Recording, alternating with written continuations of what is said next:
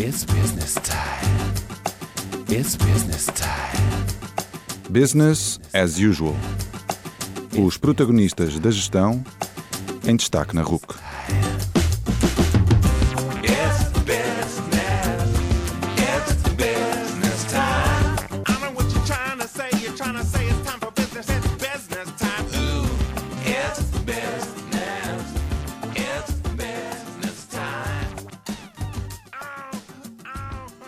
Boa noite e bem-vindos ao oitavo Business as Usual, o programa da RUC que dá destaque aos protagonistas da gestão.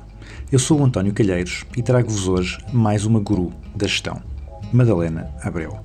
A Madalena Abreu é minha colega no ISCAC, Coimbra Business School. É professora de marketing e também atualmente diretora da licenciatura em marketing e negócios internacionais. Ela estudou gestão, fez o seu mestrado sobre marketing religioso, estudando o caso do Santuário de Fátima e fez o doutoramento sobre fundraising.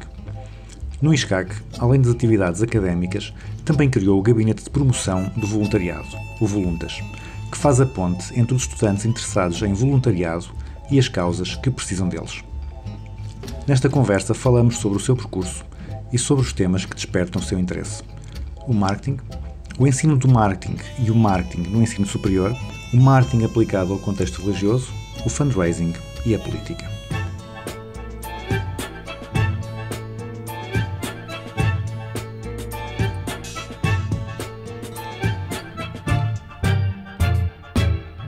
Boa noite, Madalena. Bem-vinda ao Business as Usual, o melhor programa de gestão da RUC, ou o único, pelo, mesmo, pelo menos, portanto, não, não há aí grande polémica.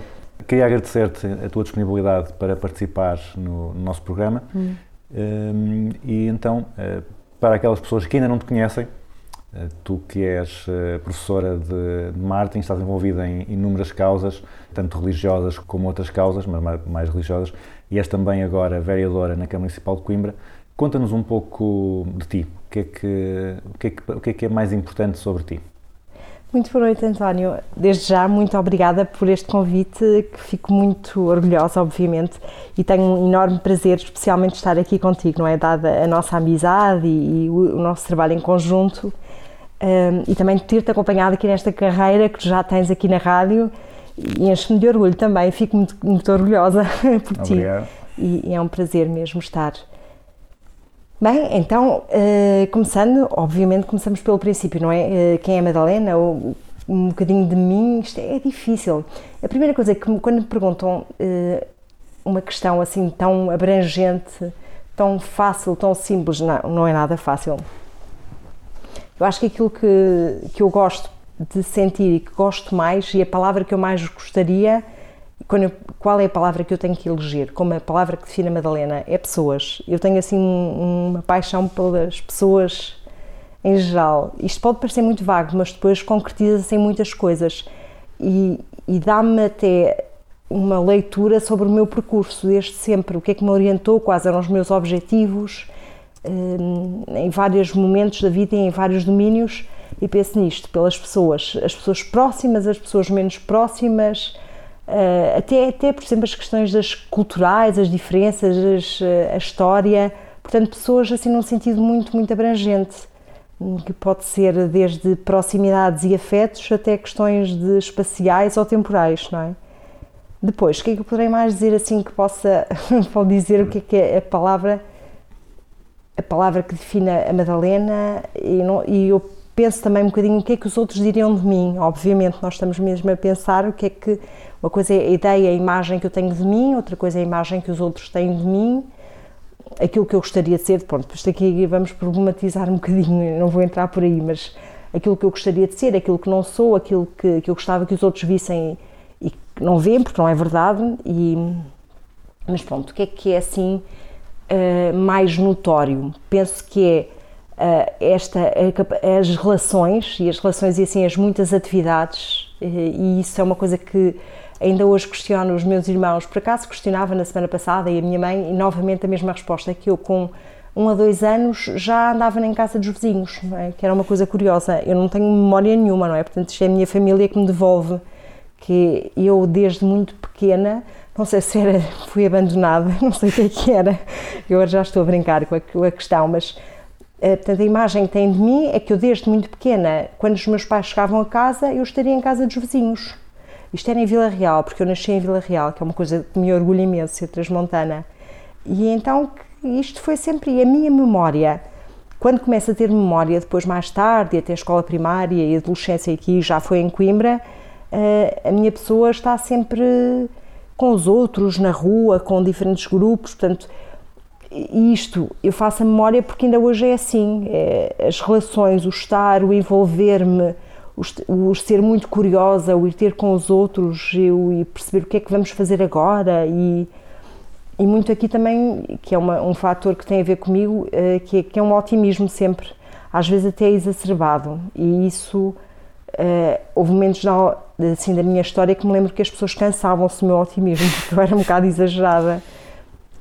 Depois acho que fui integrando e agora integro de uma forma cada vez mais positiva, não é? Nós vamos crescendo, espero, espero também que consiga aprender alguma coisa com isto, integrar aqui estas as facetas da minha, da minha pessoa, não é? Acreditar nas coisas, trabalhar por elas. Isto de ser lutadora, não, não gosto muito desta expressão de ser lutadora. Não sei se tem aqui alguma conotação política ou dos lutadores, não sei, das revoluções. Há aqui algum a palavra não é assim a que mais me agrada, mas que me implico e que, que vou e que não, não desisto, penso que sim, não desisto e que, e que sou, sim, de alguma maneira perseverante. Só agora é que, só nos últimos tempos, então este, acho que este ano tem sido assim também uma descoberta. Eu estou, eu estou sempre em, em descoberta, descoberta em descoberta, é sempre à procura de mais e sempre a encontrar mais. E, e acho que este ano tive que começar a concordar com esta ideia de que eu até preservero, e até vou, levo as coisas, eh, não, não desisto e fico. Era uma coisa que eu não tinha assim muita consciência e agora tenho. Dizem-me isso e eu. Há muitas coisas que me dizem e isso também faz parte da minha pessoa. Sou muito. hum,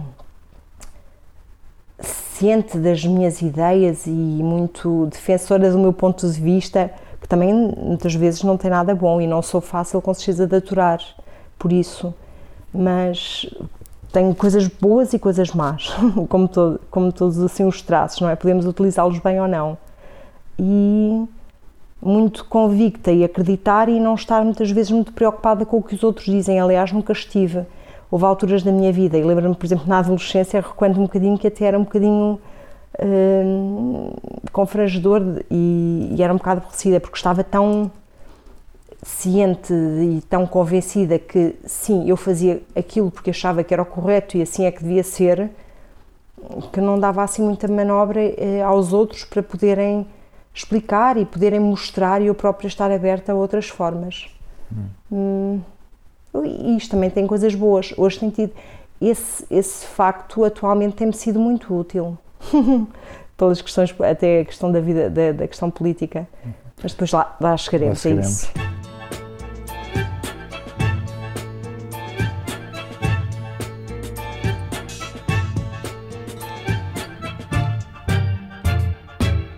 Tu começaste por tirar a licenciatura em gestão, depois eh, no mestrado focaste mais no marketing, concretamente no marketing religioso, e depois foste ainda mai, num campo ainda mais específico, eh, o fundraising para o doutoramento. Como é que, como é que foram surgindo essas, eh, esses focos, essa, essa especialização eh, progressiva? Foi uma coisa que tu tinhas pensado desde o início? Foram oportunidades que surgiram? pedidos, necessidades. Eu aqui também não. É curioso que, e, e como eu vou descobrindo muito o marketing e tenho uma paixão pelo marketing, assim, naquilo que para mim é perspectiva e como eu vivo o marketing, e, e acho que este percurso também tem, é um bocadinho, poderia-se ver do ponto de vista do marketing. Todas estas coisas não eram aquelas que eu estava a pensar fazer, nunca. Há um fio condutor e uma questão de orientada às pessoas, eh, àquilo que me parecia que eram as necessidades, àquilo que me, que me parecia que era aquilo que me era pedido. Isso para mim foi sempre muito importante na minha conduta. Tentar perceber o que é que está à minha volta, o que é, o que, é que me pedem, estar atenta e como é que eu posso responder. Obviamente gostando e tendo um mínimo de capacidades para uh, achar que poderia fazer. Mas este percurso foi surgindo, foram uma série de mu- multiplicidade de fatores, de circunstâncias na minha vida. E eu fui avançando e vendo, sim, é por aqui. Mas, eh, sim, a licenciatura em gestão tinha a ver, sim, com esta questão. E eu tinha aquela paixão pela. Na altura, quando andava a estudar, ainda, fui, ainda, ainda visitei umas fábricas, porque queria muito começar uma fábrica, uma fábrica social e com os trabalhadores e ter assim. Lembrava-me uma das coisas que eu gostava era ter os trabalhadores todos a ouvir música clássica ou outra música que gostassem enquanto trabalhavam. Era assim, mas. Portanto, eu tinha umas ideias hum, assim muito hum, apaixonadas e idílicas relativamente ao que eu faria com a gestão e, e que acho que ainda faço e fazem-se coisas ótimas e faço coisas muito boas e quer dizer, acho que sim, pelo menos gosto e tenho, tenho gosto naquilo que faço. Depois, eh, a orientação, por exemplo, ao marketing surgiu, foi um conjunto de acasos que me pediram. E depois, entretanto, o marketing, especificamente, depois quando me pediram, porque era uma área em que ninguém estava, e isto há, há 20 anos atrás o marketing não tem a ver com o que é o marketing hoje, há 15 anos não tem a ver com o que é o marketing hoje, a importância do marketing mudou muitíssimo, e aliás eu tenho comentado isto com outras pessoas que também estão dentro do, do marketing e o trabalham de alguma forma, e portanto não é só uma opinião minha, Uh, o marketing em Portugal é, uma expressão verdadeiramente incrível nos últimos 10 anos e 5 em, rela- em relativamente àquilo que é aplicado. Portanto, o marketing religioso foi porque foi uma, uma necessidade, foi uma necessidade que havia e foi também uma. Eu enverdei porque depois eu, eu sempre tentei fazer, uh, já fazia e continuo a fazer, que é ligar uh, as várias áreas da minha vida onde eu estou e fazer sinergias entre as coisas, não é? Capitalizá-las o mais possível. E o facto de trazer, andar de um lado para o outro, a trazer coisas a levar, acaba por se ganhar muito. E foi o que aconteceu com, com o marketing religioso na altura.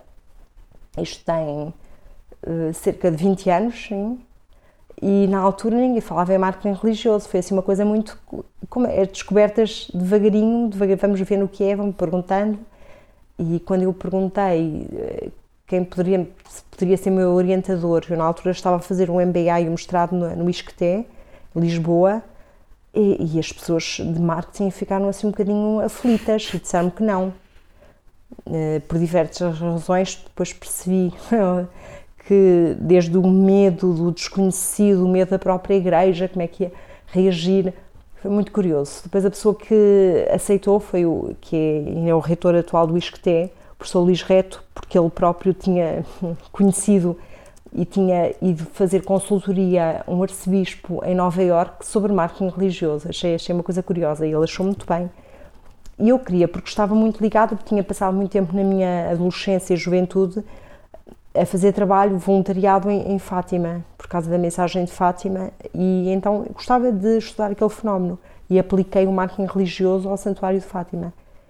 Mais tarde, por exemplo, o doutoramento em fundraising foi a mesma coisa, era uma associação, aliás, uma fundação eh, que ainda existe, que está em Lisboa, em que eu estava a ajudar e a fazer planos de marketing e de comunicação. E eles falaram-me da necessidade de trabalhar o fundraising, a angariação de fundos. Na altura não havia ninguém que falasse disto em Portugal. Eu própria, a palavra fundraising na altura também me era desconhecida. E então eu andei a- a- fora de Portugal a bater portas, a ver o que é que era isto e o que é que eu poderia fazer. Portanto, foi uma necessidade, foi um pedido que me fizeram e depois a pessoa envolve-se e acaba por descobrir e acaba por se apaixonar, não é? Porque quando se trabalha as coisas e se procura e se percebe que isto pode ser uma coisa importante aqui e é necessário começar isto e, e é muito gratificante. Portanto, é engraçado perceber agora, quando eu olho para trás, eu nunca pensei, não é? Estas coisas eu nem sabia quase que existiam. O que me levou ali foram necessidades e pedidos à minha volta e constatar que isto era importante fazer e que poderia ser uma via. Portanto, eu não. Eu, eu sinto que planifico muito, aliás, às vezes até há um excesso de planificação em detrimento de alguma operacionalização, mas, mas eu, eu penso e planifico e projeto as coisas e o que vou fazer e, qual, e o que é que eu já fiz e onde é que isto me está a levar e com consciência de que é fundamental fazer isso, mas que também com, com a liberdade, depois, à medida que se vai caminhando, vão surgindo coisas novas. E então é que vamos concretizando melhor o que é que vai ser, onde é que estamos a apontar assim o nosso trabalho, o nosso empenho. Mas o planeamento e o projetar um futuro e um caminho é fundamental. E, Assim, isto não é, assim, não é, não é uma lição numa aula de gestão, é mesmo assim de vida. Mas depois, entretanto, as coisas vão surgindo e vão aparecendo e vão tomando forma e até vão tendo outros nomes, ou vão tendo outros rótulos e vão. Portanto, há aqui janelas que é preciso abrir, há uma porta que é preciso fechar. Isso é o processo, não é? Que nos vai conduzindo, a pessoa vai corrigindo. Não sei se isto faz sentido, isso é claro o que eu estou a dizer. Faz, eh, faz muito faz- sentido e, curiosamente, é uma, é uma das coisas que tem surgido em comum com, com os vários convidados do programa, quando falam do percurso, Hum. eh, quase todos, todos eh, falam sobre a forma como as coisas foram surgindo e que eh, aquilo que eles são atualmente eh, nunca, não era nada daquilo que eles projetavam para a sua vida quando, quando eram mais novos. Isso é, isso é uma é uma coisa é, uma, é um aspecto em comum que é muito que é muito curioso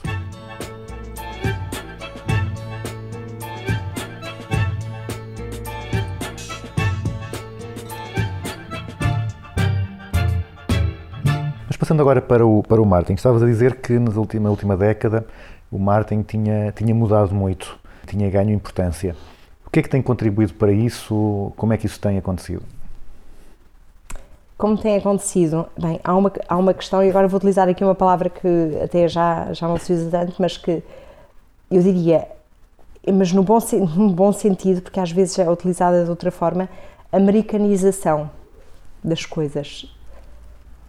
Porque, sem dúvida, o marketing, embora todas as, as culturas o tenham usado desde tempos imemoriais, Uh, e agora estou a pensar, por exemplo, num fa- uma, uma questão muito concreta. Nós este ano temos alunos, temos sempre alunos de outros países, nomeadamente nesta, numa disciplina que terminou há há uma semana, uh, três alunas são da Turquia e outro aluno era indiano. É engraçadíssimo porque, por exemplo, estou a falar com eles e com aquela cultura que de comércio sabem imenso e têm imenso a ensinar.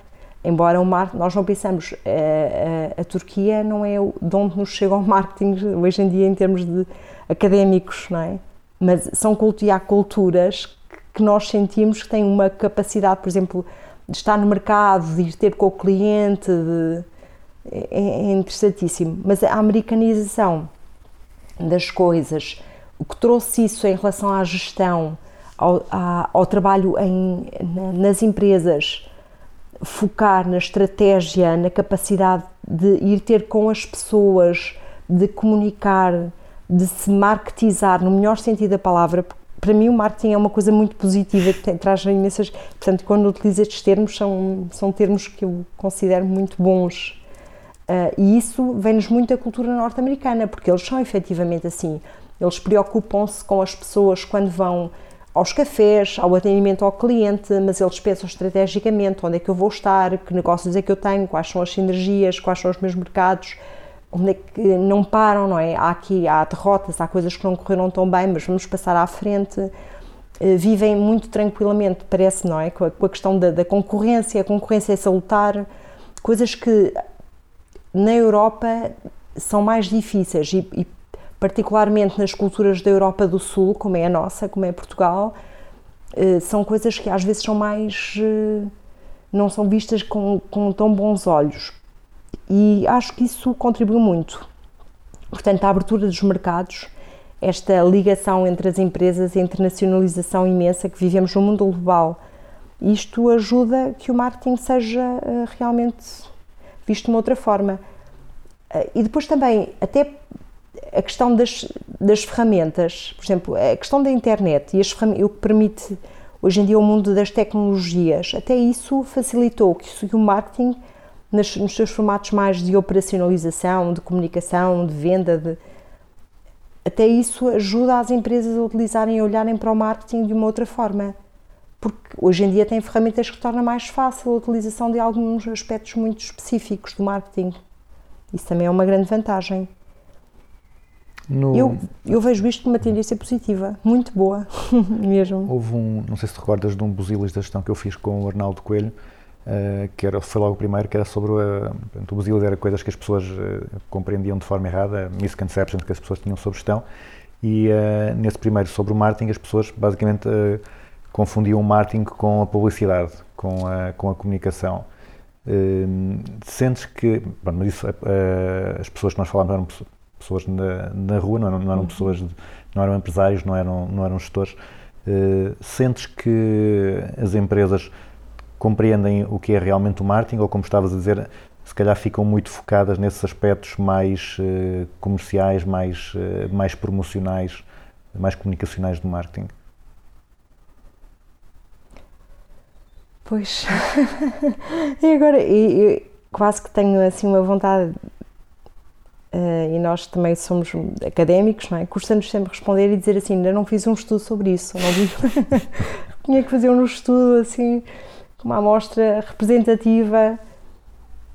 Eh, Mas era o que tu dizias: isto está a mudar.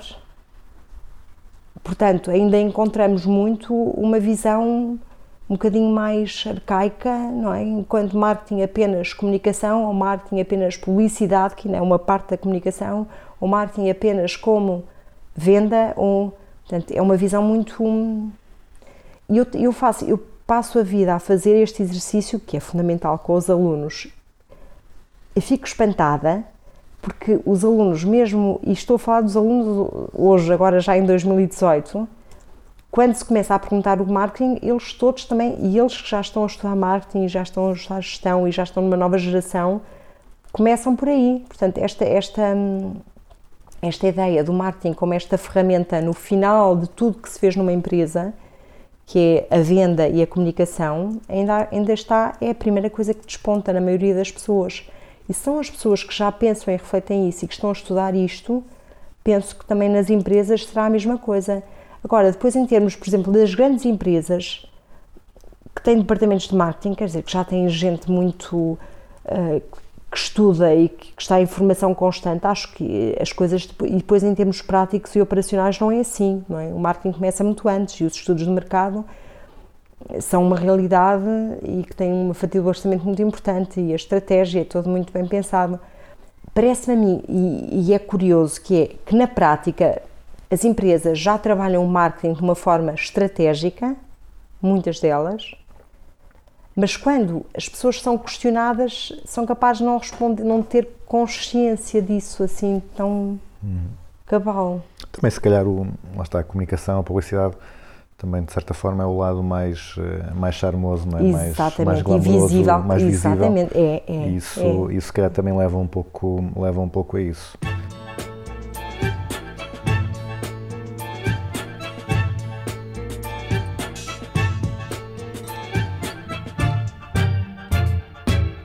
Tu és, eh, além de dar eh, disciplinas de marketing, eh, também és a, és a diretora do curso de, de marketing. Ensinar marketing é diferente de ensinar outras disciplinas? Eu, eu, acho. hum, aquilo que me sai espontaneamente é sim, porque eu gosto tanto do marketing. Eu acho que marketing hum, permite uma, uma criatividade e obriga-nos a- a- obriga-nos também a, a fazer novos exercícios, a criatividade, a questionar. a- e para mim é. Eu fui ao longo destes anos fui vestindo esta questão do marketing e tem um impacto em toda a minha vida e fazer e o marketing e fui aplicando a outras coisas que não as empresas eh, e como por exemplo o Santuário de Fátima apliquei o marketing ao Santuário de Fátima ponto final Portanto, para mim o marketing é uma coisa muito positiva que se aplica a tudo e que vai criar uma série de coisas boas e de, e de mais comunicação e de melhores respostas e de pessoas mais satisfeitas naquilo que têm e que obtêm, nas trocas e nas relações. Portanto, isto, vestindo esta uh, muito seriamente e, e acreditando nisto tão profundamente, uh, vestindo esta capa, eu quando dou aulas de marketing sinto-me com outra liberdade e com, outra, com um ânimo enorme. E, e, e passa até por coisas tão pequeninas, às vezes uh, brinco com isso e com os alunos, mas que acho que será e que e sinto-me bem neste, neste papel que é eu no marketing, até a maneira como eu me apresento, eu posso ir vestida ah, com umas calças de ganga, com. Eu não iria, por exemplo, eu de- de- houve uma altura que dei, dei aulas na, na Faculdade de Direito, passei por ali. Era impensável, perdão, ir para a Faculdade de Direito com vestido de calças de ganga e de uma maneira não fosse tão mais formal, não é? Ahm, mas tendo aulas de marketing permite eu estar com umas sapatilhas que agora se usam, permite estar com uma com brincadeiras, com a postura, a maneira como eu falo, a maneira como eu interajo com os alunos, a maneira como os provoco, a dinâmica da aula é diferente. E o- os estudantes também esperam isso? Também esperam que um professor de marketing seja diferente, e agora sem, sem aqui estar a criticar, mas seja diferente, por exemplo, de um professor de contabilidade, que tenha uma postura, uma atitude diferente? É ótima a pergunta e eu vou ter que perguntar isso aos alunos. e estou a cair na conta de que eu acho que nunca coloquei essa questão. Eu que tenho a mania, peço desculpa do termo, mas é mesmo a mania de colocar questões e às vezes sou aborrecida porque pergunto muitas coisas. Hum, eu acho que sim, eh, mas eh, tenho de lhes perguntar a eles. Se calhar eles ficariam desiludidos se, se um professor de marketing fosse, vá lá, muito, muito aborrecido Sim, na sim. forma. É, eu estou a pensar, Seria exemplo, quase um desperdício do, da, da disciplina, quase um desperdício da, da área do conhecimento, não aproveitar eh, para dar aulas de marketing de uma Sim. forma assim criativa e, e focada, lá está como o marketing, é focada naquilo que são os interesses e as expectativas do, do cliente, que no caso é o aluno. Eu agora, por exemplo, em relação a estas coisas das diferenças, que era uma coisa que eu acho que se fosse uma outra disciplina e com outras pessoas, isto, ai que estranho que seria.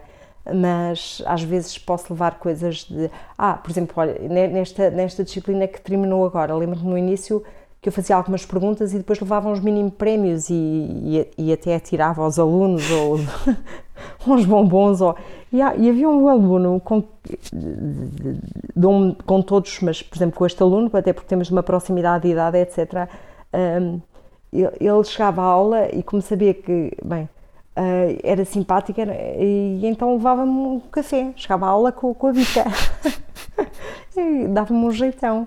Portanto, eu acho que estas coisas Isso não aconteceria São numa aula de contabilidade. é? não, não, que são, têm, um, têm sentido e têm a propriedade numa aula de marketing. Onde nós estamos a falar disto da relação, a relação, a relação com os clientes, não é? Como é que se faz, como é que se melhora, como é que, se, como é que as pessoas se encantam. Portanto, isto tudo faz parte do processo de- da aula. Ok. Não é? E eh, ensino superior fora da sala de aula. O- as universidades, os politécnicos eh, trabalham bem o marketing, ou seja, fazem, focam a sua atividade para os alunos, para os estudantes, eh, ou os estudantes são pronto, uma coisa que anda lá a atrapalhar e que, e que tem que ser, temos que os aturar. Bem, nós estamos aqui num caso muito concreto que nós partilhamos, portanto, tu, António e eu, que estamos, e isto obviamente é a minha visão, a minha análise, estamos neste momento os dois a lecionar numa escola que é um case study de marketing fantástico. é? A Coimbra Business School, ISCAC, é um caso que se voltou claramente para os clientes, para as necessidades. Portanto, nós vivemos numa escola em que este processo, que já tem seis anos, é este, é de marketizar no melhor sentido uma escola. Penso que antes disso não vivíamos desta maneira e não, vi- não utilizávamos o marketing hum, em coisas muito concretas. Eu lembro-me que há 15 anos, a primeira vez que, que sugerimos, eu estava a trabalhar com algumas pessoas ali na escola, de fazer alguma coisa de marketing e de mercado e, e sugerimos colocar um outdoor e, e colocar um outdoor à porta da escola agrária, portanto que é o espaço que partilhamos com, com a escola agrária, não é? Por um outdoor demorou meses e fomos assim um bocadinho, no início olharam para nós de uma forma muito estranha. Eu lembro-me de eu ter ido lá com o colega, com a equipa que ia colocar o outdoor e fomos lá, parecia estar a colocar uma estaca em África. Fomos lá montar o outdoor, a ajudar. Isto era assim uma revolução, não é? Pensar que isto, isto foi, não sei se tem 15, 12 anos. Foi assim. uma- e custou muito tempo e fomos olhados e muitas pessoas acharam, mas como é que vocês vão gastar este dinheiro a pôr um outdoor? Como é que se vai agora, vamos fazer publicidade da escola? Olharam para nós como se estivéssemos assim a, a denegrir uma escola. Uma escola não é suposto ter publicidade, não é suposto ter comunicação. Portanto, estamos aqui a uma distância, agora de repente isto já não, não tem nada a ver, não é? Não, parece uma coisa muito distante e que não tem sentido, mas foi assim. Eu quase ali naquela altura que eu própria estava-me a sentir, eu sou culpada, eu estou a cometer quase um crime. Como é que eu estou a gastar dinheiro à escola para colocar um outdoor aqui? Mas agora, tendo em conta que ah, desde há não sei quantos anos que o ISCA, o Coimbra Business School, preenche sempre as vagas todas, ao contrário de outras escolas do Politécnico, e tem imensas pós-graduações e mestrados também a encher, ah, se calhar as pessoas já, já olham para, para essas iniciativas de marketing de uma forma diferente. Sem dúvida alguma, isso sim.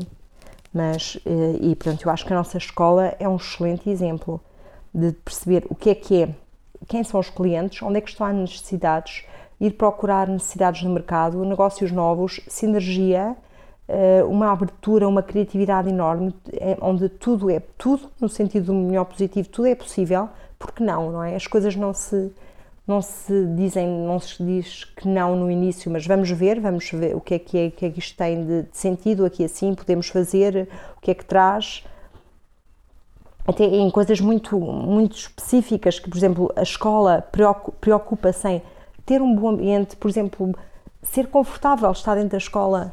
Excelente. Os alunos podem sentar-se e estar bem. No bar é agradável. O sítio onde estão a estudar, a biblioteca é um sítio agradável, está bem iluminado, está bem decorado. Isto tudo é importante para a motivação, para a maneira como a pessoa trabalha. Isto é uma orientação ao cliente, claramente. Para mim é, não é? Depois, por exemplo, a maneira como estamos nas notícias, como somos, somos, somos falados, é uma, é uma estratégia. Obviamente, não quer dizer que só seja esta a única estratégia para desenvolver uma escola de ensino superior. Foi uma estratégia seguida, mas até aqui isto para mim é muito marketing, que é percebemos qual era a estratégia e então os meios são todos orientados a essa estratégia e vamos por aí. Sem nos preocupar com, ah, isto não era feito, ah, isto não era assim. Sim, mas e aqui e tenho que dizer, não é? Que acho que é o presidente do, do Dr. Manuel Castelo Branco teve aqui uma série de uma visão, uma série de percepções do que é que poderia fazer, o que é que era importante agora para tirar a escola de um certo marasmo onde ela estava há sete anos e muito focada só nos processos administrativos e nas coisas académicas e nos problemas dos docentes. E, portanto, há aqui uma inversão enorme, hum, que é ver qual é a estratégia, como é que vamos mudar, e é uma estratégia muito, muito aquilo que é o marketing, que é olhar para o mercado, é olhar para os clientes, o que é que eles querem e como é que vamos falar com eles.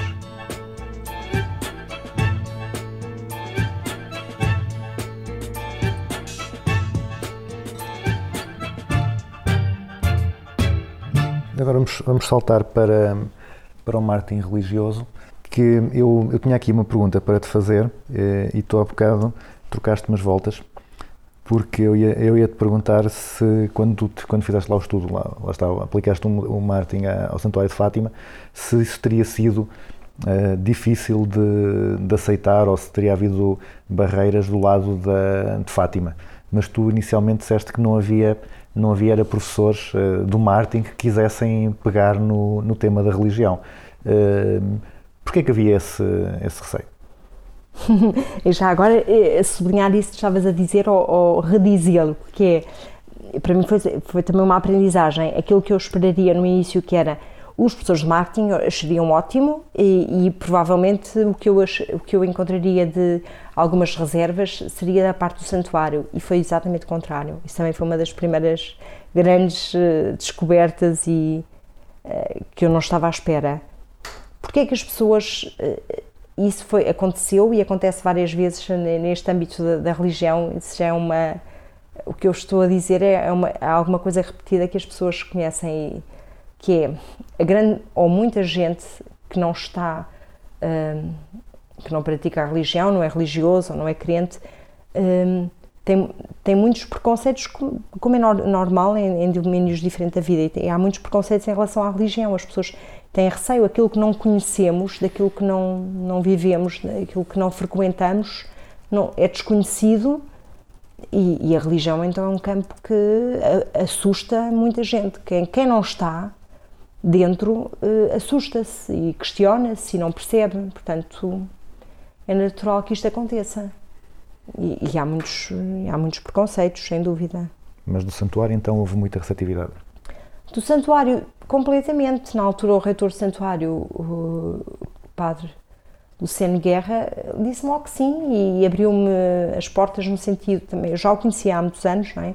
Mas sim, que estava interessada. Que Era um homem muito. Muito pragmático. Se isto fosse para bem do santuário, ele acreditou que sim, e se podemos aqui dar a conhecer melhor e analisar, e é mais um estudo e que valoriza a mensagem de Fátima no santuário, vamos avante.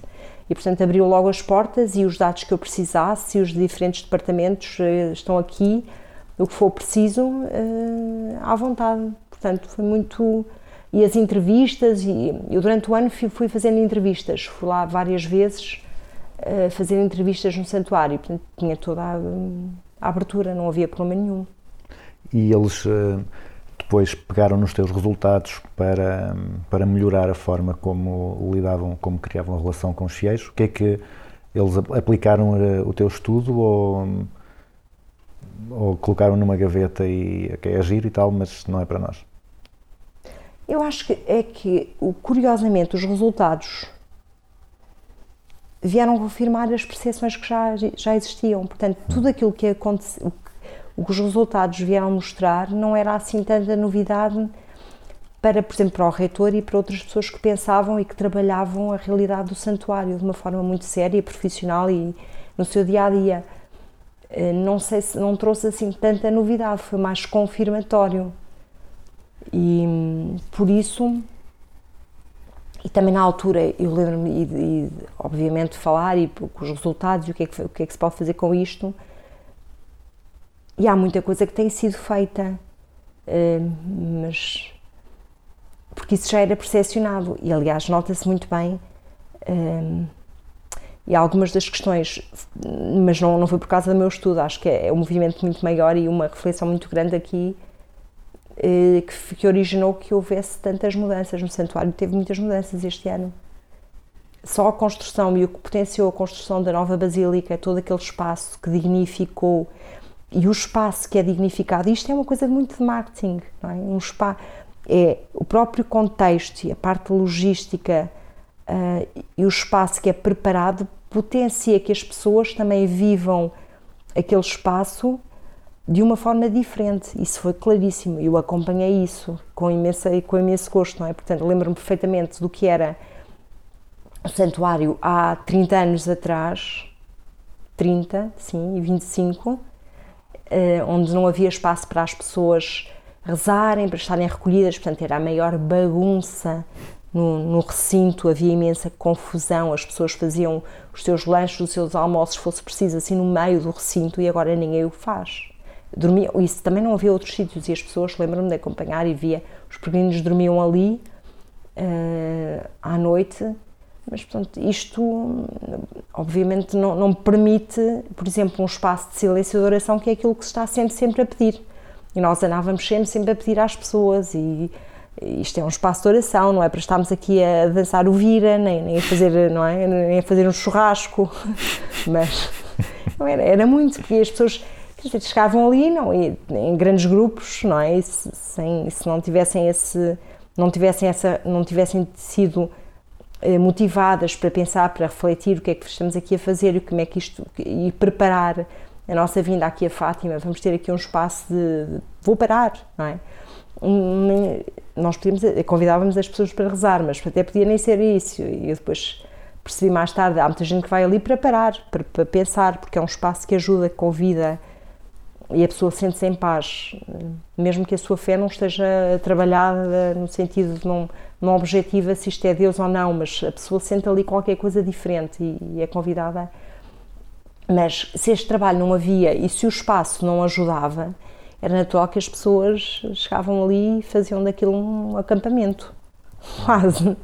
E agora não, é completamente diferente. E há uma sala de salas uh, para grupos, e há uma série de capelas. Portanto, durante anos eu vi no meu mestrado, tive a oportunidade de ver vários números e havia muitos pedidos de grupos organizados de todo o país e estrangeiros que pediam, por exemplo, uma sala ou uma capela para celebrar e não, não havia esse espaço. É? Havia muitas falhas, não, havia muitas, e agora há, há espaços para. E as coisas estão muito organizadas, até a nível, por exemplo, até, até de estacionamento, não é? Estava a dizer que os resultados confirmaram basicamente as percepções. Eh, as percepções da, da, da Basílica ou também as ideias que tu levavas? Ou a ti, ou a ti os resultados surpreenderam mais do que, do que as pessoas lá de Fátima? Acho que me surpreenderam mais. Minha percepção na altura, sim. O que é que te surpreendeu mais no- nos, nos resultados? Eu... Nós vivemos sempre assim com wishful thinking e eu também vivia, não é? Tentar, achava que as pessoas, ou gostaria, ou pensava que as pessoas, a- uma grande parte das pessoas que ia à Fátima sabia o que, é que era a mensagem de Fátima, conhecia. E foi muito claro, não é? No, no- neste, quando eu fiz este, este estudo, que a maior parte das pessoas não sabia e, e nem, nem estava preocupada em saber, não é? Como- Vai lá, pronto, não, não, é o que é, não é? para- vai lá por tradição, para- vai lá porque é bom, porque é agradável, porque se encontra. Também há coisas, quer dizer, também há aqui muito, coisas boas de vai lá porque sente também, porque para muitas pessoas é uma procura do religioso e que, e que sentem que ali conseguem encontrar melhor, não é? E que o religioso e alguma coisa que procuram e, e a sua fé também ali é mais trabalhada, sim.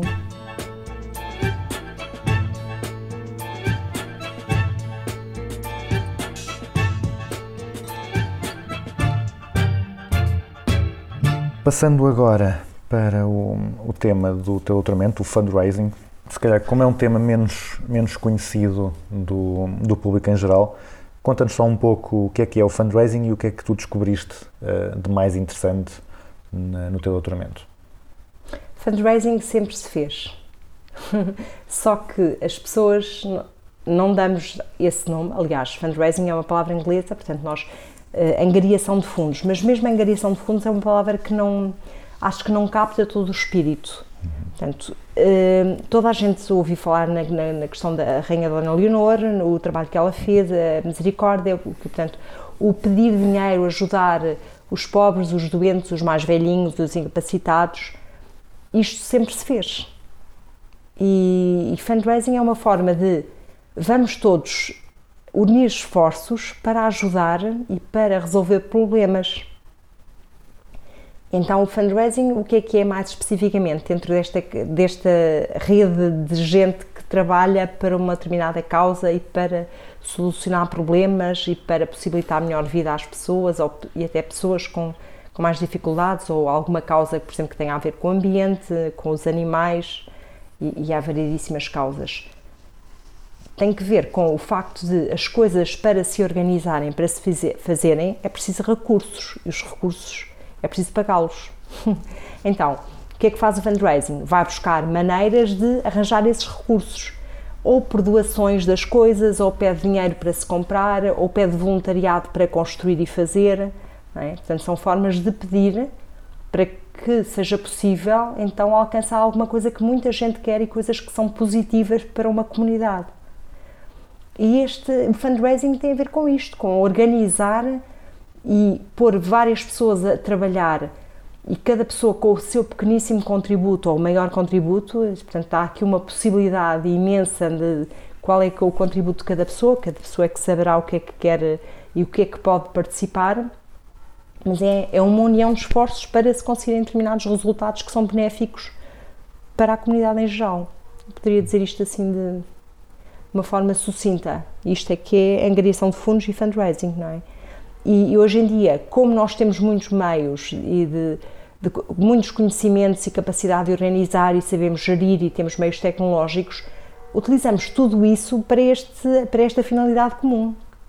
Pessoas que se unem à volta de um determinado esforço comum.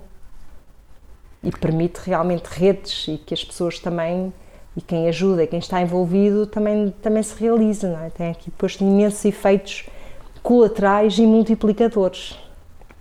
Hum, há pouco disseste sobre, sobre Fátima que hum, o teu, o teu mestrado, os resultados do teu mestrado, confirmaram as percepções que, hum, que lá o santuário já tinha sobre, sobre a forma como as pessoas olhavam para, para o santuário. No caso do fundraising, eh, os teus estudos também eh, confirmaram as percepções que as pessoas das entidades tinham ou, neste caso, houve mais surpresas? Hum, Eu responderia de duas formas. Confirmar, confirmam mais uma vez muita parte do que já se tinha escrito, daquilo que nós dizemos que é a literatura sobre a questão da angariação de fundos, mas nunca se tinha feito em Portugal. Mas veio aqui confirmar aquilo que havia noutros países, no- noutros espaços e. Isto quase que me dá vontade de dizer assim, Madalena, então para que andaste a trabalhar tantos anos nisto, se vais dizer exatamente aquilo que já estava dito, não é? Parece que não valia a pena ter, ter feito o trabalho, quase. Mas nunca se tinha feito cá em Portugal. Depois confirma, eh, confirma, eu acho que agora é a segunda parte da resposta. Nas organizações e as pessoas em geral, e posso falar também nas organizações porque tenho, acho que, privilégio de, de ir conhecendo assim de norte a sul do país, organizações, já ter dado formação de norte a sul do país em muitas, estar sempre em contacto com várias e também pertenço a, a esta, esta parte da- da sociedade e estou sempre em, em- a conversar e, com pessoas que trabalham todo o dia nelas. Há muitas coisas que as pessoas não desconfiam, não acreditam, mas depois os dados vêm mostrar. E, e é, é curioso que isto acontece todos os dias. Eu ontem tinha uma conversa com uma das diretoras de uma IPSS, muito am- amiga minha aqui em Coimbra, onde estamos a fazer um trabalho, e novamente ela dizia-me que desconfiava dos donativos. E eu fico sempre. Desconfiava dos donativos? Como? Estávamos a falar, numa, até posso explicar então isto, isto foi ontem por acaso, é que me acontece isto, ainda hoje acontece-me isto repetidamente e, e eu fico sempre assim espantada, ainda continua a acontecer. Então, estávamos a falar da necessidade de fazer para este estudo que estamos a fazer e aqui novamente é um, é um estudo muito engraçado que envolve aqui dois estabelecimentos de ensino aqui de- em Coimbra e estamos a trabalhar também com, uma, com, uma- com esta IPSS, mas vamos trabalhar com mais até provavelmente. E era necessário, e é uma das coisas que vamos fazer, é uma campanha de crowdfunding, que é pedir dinheiro através da internet. É o, nós chamamos a isto financiamento colaborativo, o crowdfunding. O- o- e eu gostava-lhe de explicar, e, e os projetos de crowdfunding que já tinha feito até também com alunos para ajudar outras, outras instituições, e ela disse-me que, que não daria, que não, que não confia, que esta... E eu fiquei espantada. Isto aconteceu ontem. As próprias pessoas, uma diretora de uma IPSS, quando, quando é pedido para outras, ela, ai, porque conheço casos, porque é assim, as pessoas desconfiam, mas depois a prática que as pessoas dão. Isto também acho que faz parte também do nosso traço muito, é muito português. Desconfiamos, dizemos mal, mas depois acho que participamos é? e, e damos, e os resultados estão à vista.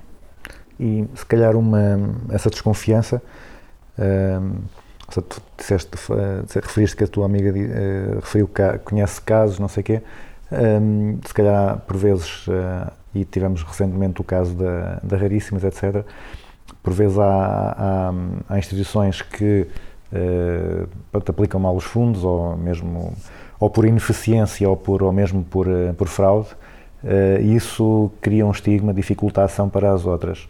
Um, e se calhar um, para quem quer dar, não é? para quem quer eh, contribuir para alguma causa, é importante ter essa, ter essa, hum, essa segurança, não é? ou seja, eh, eliminar-se essa desconfiança. O que, é que, o que é que se pode fazer para que as pessoas tenham confiança no que estão a dar eh, e o que, o que estão a dar, que pode ser dinheiro ou pode ser o seu tempo, etc., que o seu, que o seu donativo não está, não está a ser eh, desperdiçado. Que, que mecanismos, que, que indicadores é que se utilizam para, para isso? São as coisas que nós também trabalhamos muito no fundraising. É fundamental hoje em dia, ah, eu vou utilizar assim um termo, accountability, da- das- portanto, o reporte de, de tudo aquilo que se faz, daquilo onde se aplicou o dinheiro. Ah, portanto, tem que haver indicadores claríssimos nas organizações do que é que o, dinheiro que se angariou, onde é que se aplicou, quais foram os resultados e hoje em dia a palavra que, que reina nesta área e que é fundamental, que é o qual foi o impacto. é? Hoje em dia sabemos que e isto tem que estar a ser constantemente, de uma forma clara, eh, comunicado aos públicos que têm interesse em saber. Isto tem que ser eh, dito. E até vou, vou dizer já agora em relação a esta questão do impacto. Nós dizíamos, e, nós todos sentimos, é fundamental saber o dinheiro que pedimos, o dinheiro que nos foi dado, dinheiro, e onde é que o dinheiro foi aplicado. Aqui há também uma, uma regra clássica do fundraising que é o dinheiro tem que ser aplicado para aquilo que foi pedido. Se eu pedi para construir a escola, eu tenho que aplicar o dinheiro na construção da escola. Não posso dizer, olha, agora fui comprar uma carrinha porque era mais urgente. Não, eu não posso mudar, eh, a não ser com o envolvimento das pessoas que deram e com o consentimento delas. Mas hoje em dia aquilo que é que é fundamental e que nós já que é a tendência na, na, na economia social não é só os resultados, é também o impacto que eu tive. Isto é, de que maneira é que eu mudei a vida das pessoas com isto, ou mudei, ou se for outra causa, por exemplo, ambiental, de maneira que isto realmente melhorou. Esta pessoa, portanto, eu hoje em dia não quero saber só apliquei o dinheiro na construção da escola, eu quero é saber quantas crianças é que agora conseguiram acabar a escola, quantas elas é que agora estão eh, capacitadas, por exemplo, para seguir para o ensino secundário e têm agora mais capacidade e tiraram melhores notas, como é que a vida delas mudou. Isto é que é o importante.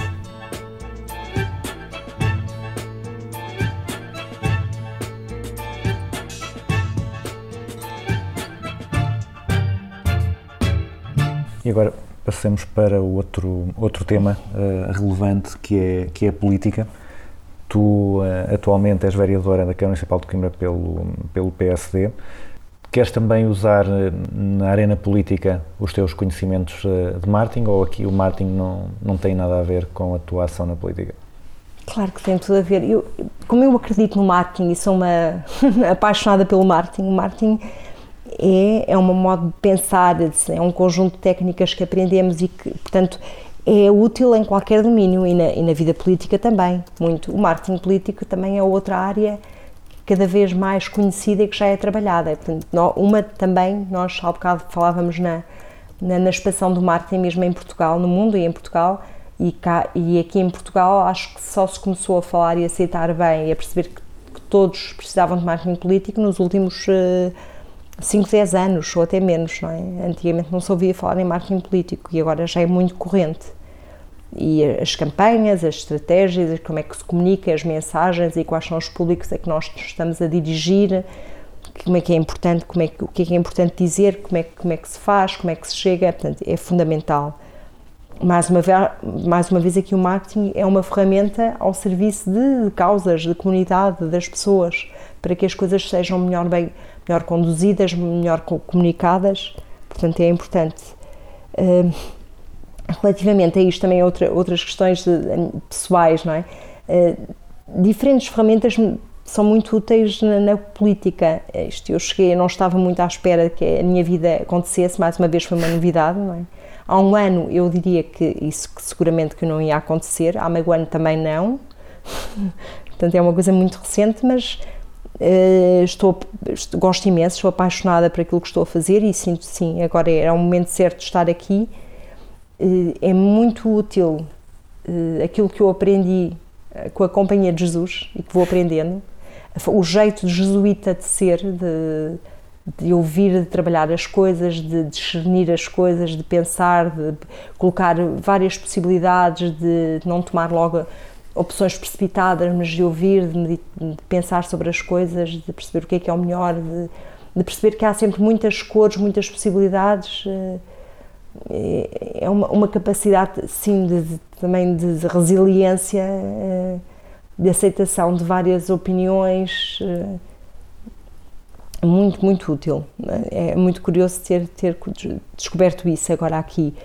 Também gostaria de dizer outra coisa, que é, é foi, foi mais ou menos, foi- foi-me sendo claro quando eu cheguei aqui à política, agora há, há meia dúzia de meses praticamente, que é, eu não senti que a minha vida, o- em termos do que é que eu faço, fosse assim tão distinto.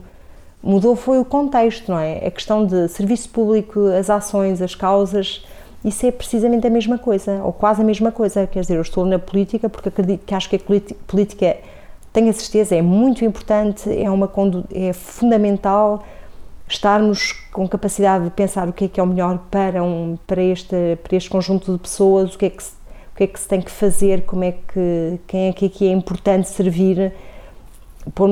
E, portanto, isto não há uma diferença para mim daquilo que eu ou da maneira como eu me orientava, daquilo que eu fazia e como é que eu faço. Há um contexto distinto e que tem, umas, eh, que tem as suas especificidades que eu estou a procurar e conhecendo. Ainda não estou, estou muito longe de conhecer, não é? Estou- vou, vou vendo.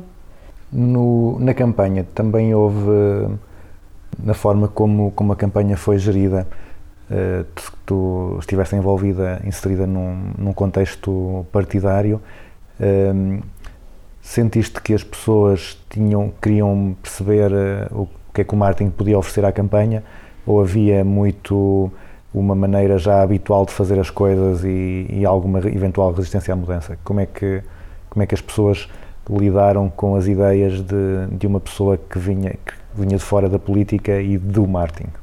Eu acho que hum, encontrei aqui assim já pessoas a trabalhar com a questão, a questão do marketing, não é? Na comunicação. Por acaso encontrei um trabalho muito interessante do ponto de vista do marketing, que eu desconhecia.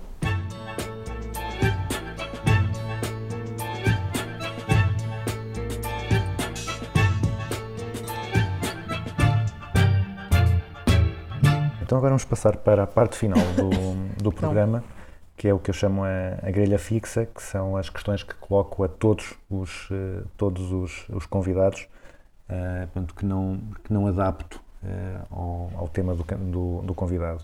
E a primeira é eh, qual é que é uma empresa ou, ou um guru ou, ou ambos que tu admires que, que tu achas que seja um bom exemplo ou que, que tenha inspirado de alguma forma? Muito bem. É, estas eh, questões, eu, eu normalmente eu nunca tenho o mais, o livro melhor, a música, o.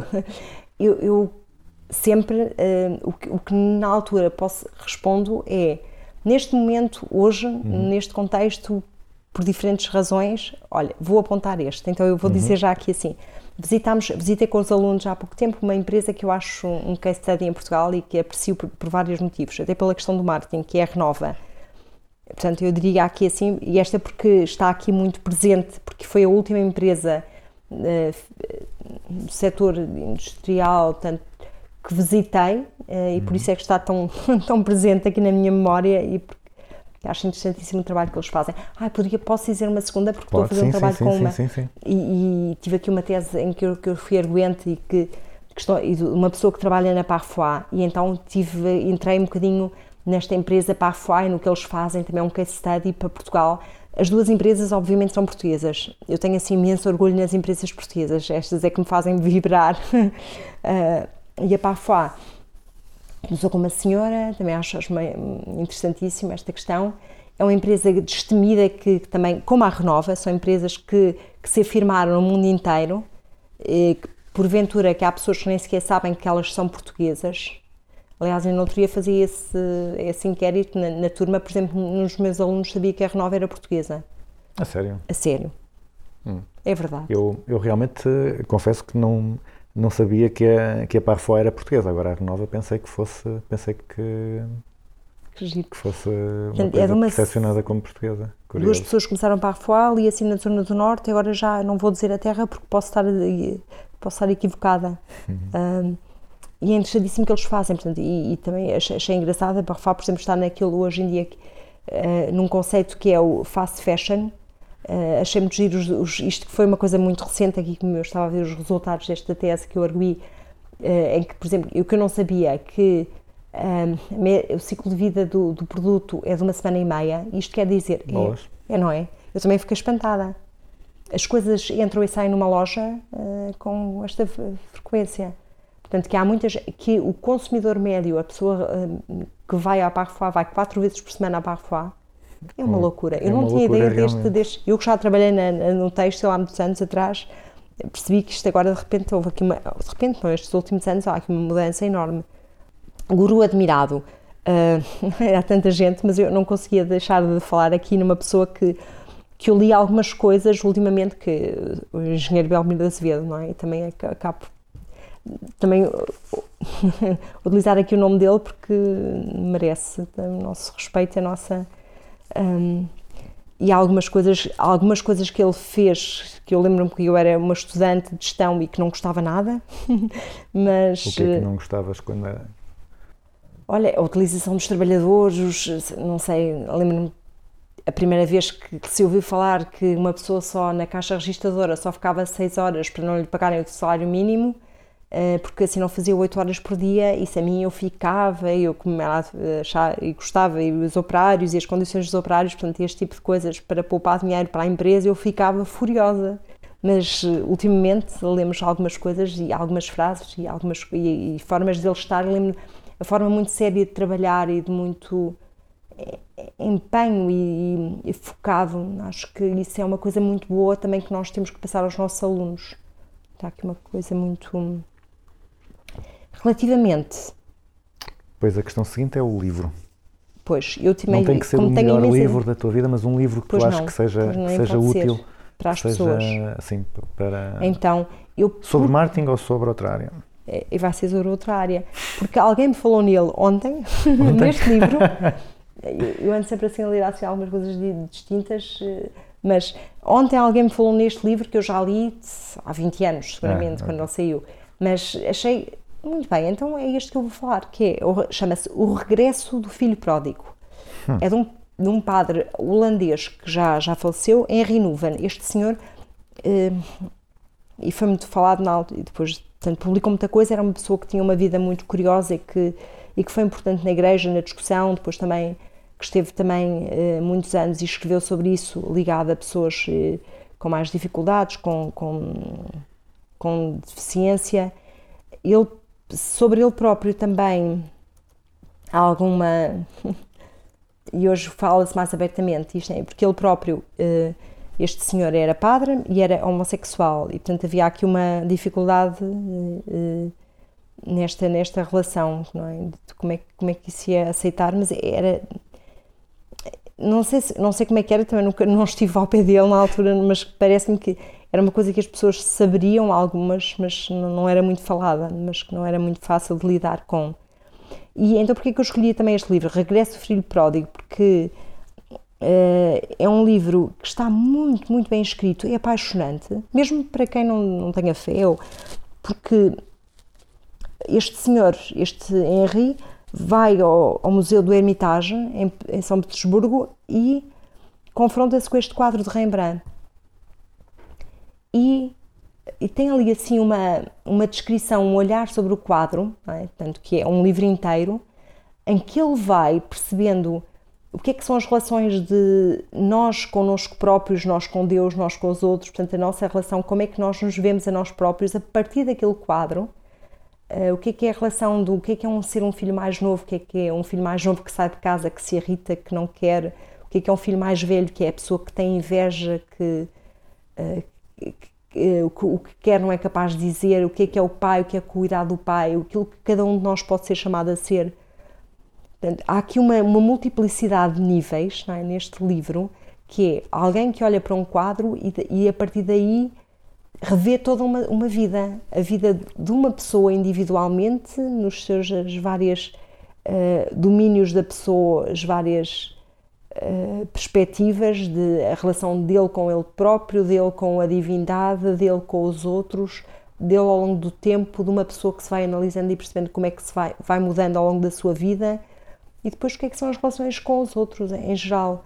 E é muito bonito isto ser a partir de um, e de um quadro tão importante de e Rembrandt, que é, que é um pintor tão importante aqui assim no meio na, na Europa, na Europa e no mundo inteiro, acho que é de uma beleza muito grande.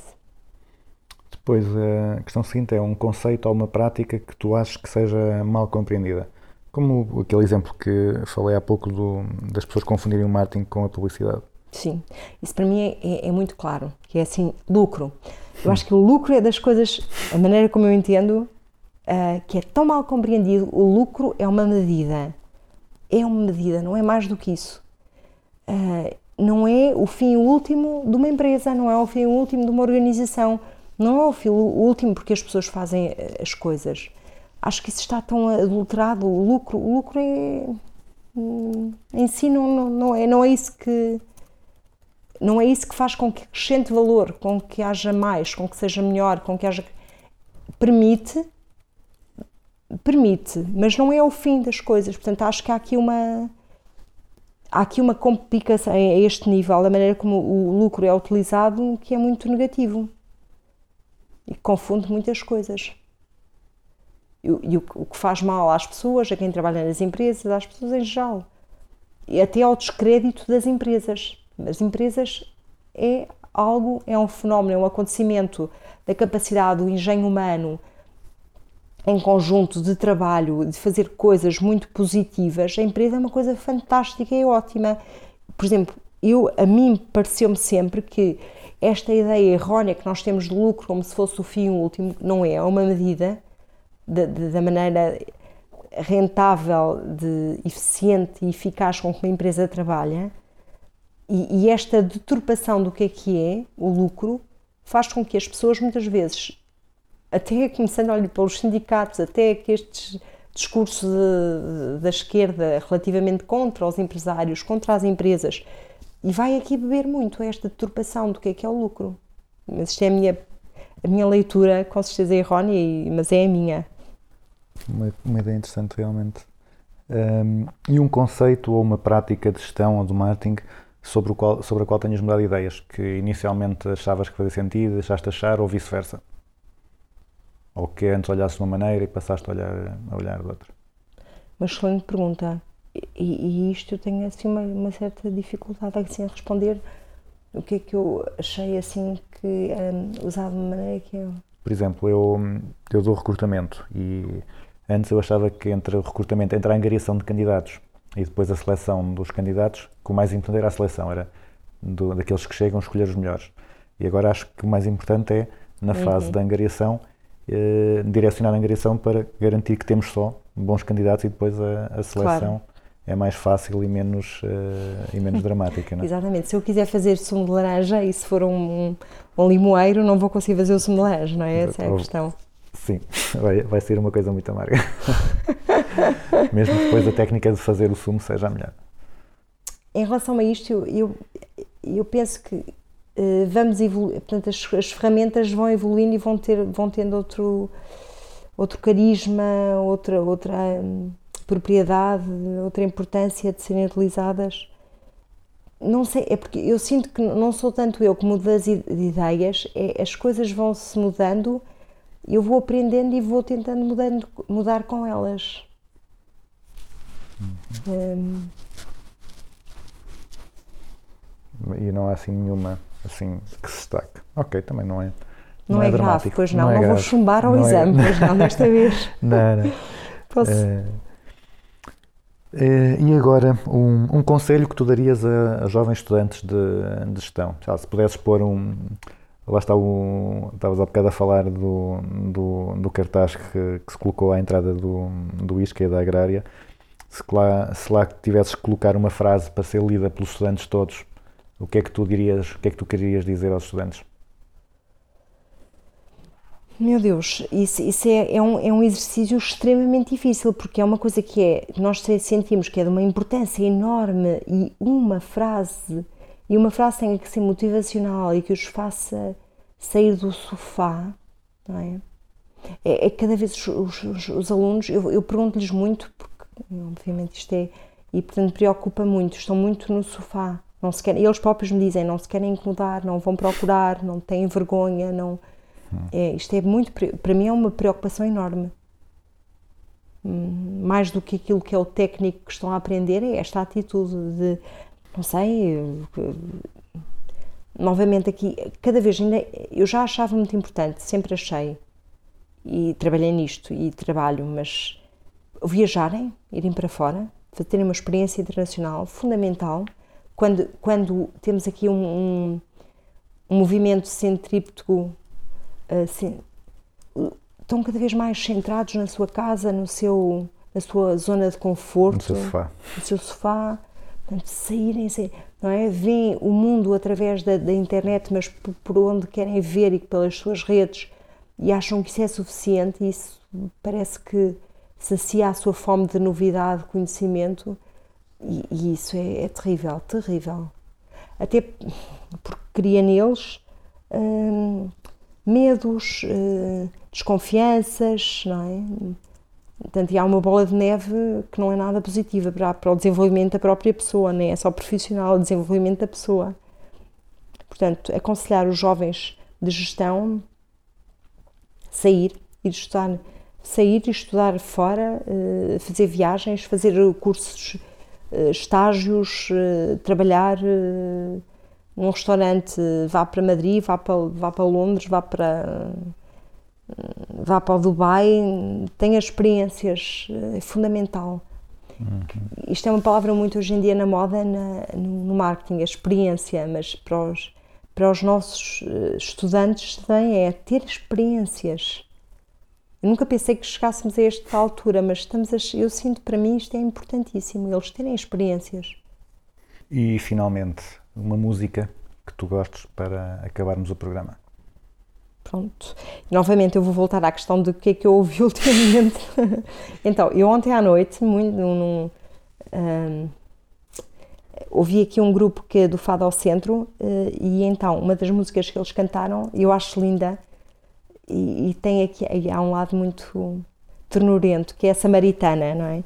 E, e a Samaritana tem, tem este lado e a própria letra que é de nós uh, colocarmos sentimentos tornarmos a figura de Cristo muito próxima, muito humana.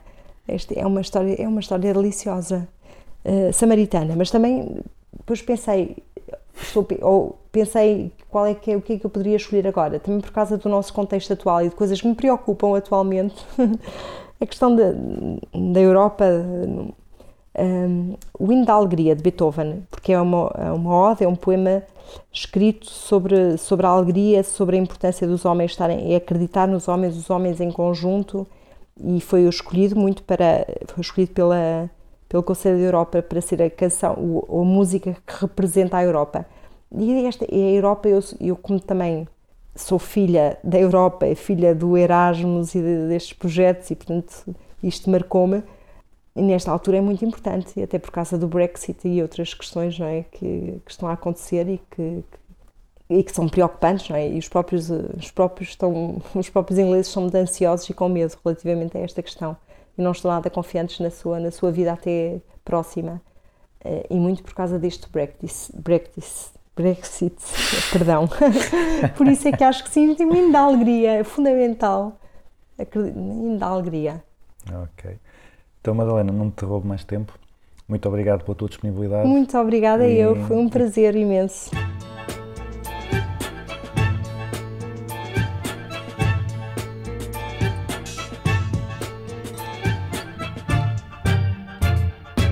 Terminamos aqui o oitavo Business as Usual. A conversa com a Madalena Abreu trouxe-me a mim, que a conheço há 15 anos, algumas surpresas e novidades. Espero que vocês também tenham retirado daqui algumas pérolas. Para encerrar o programa, fiquem com o Hino da Alegria de Beethoven. Nós voltamos daqui a duas semanas.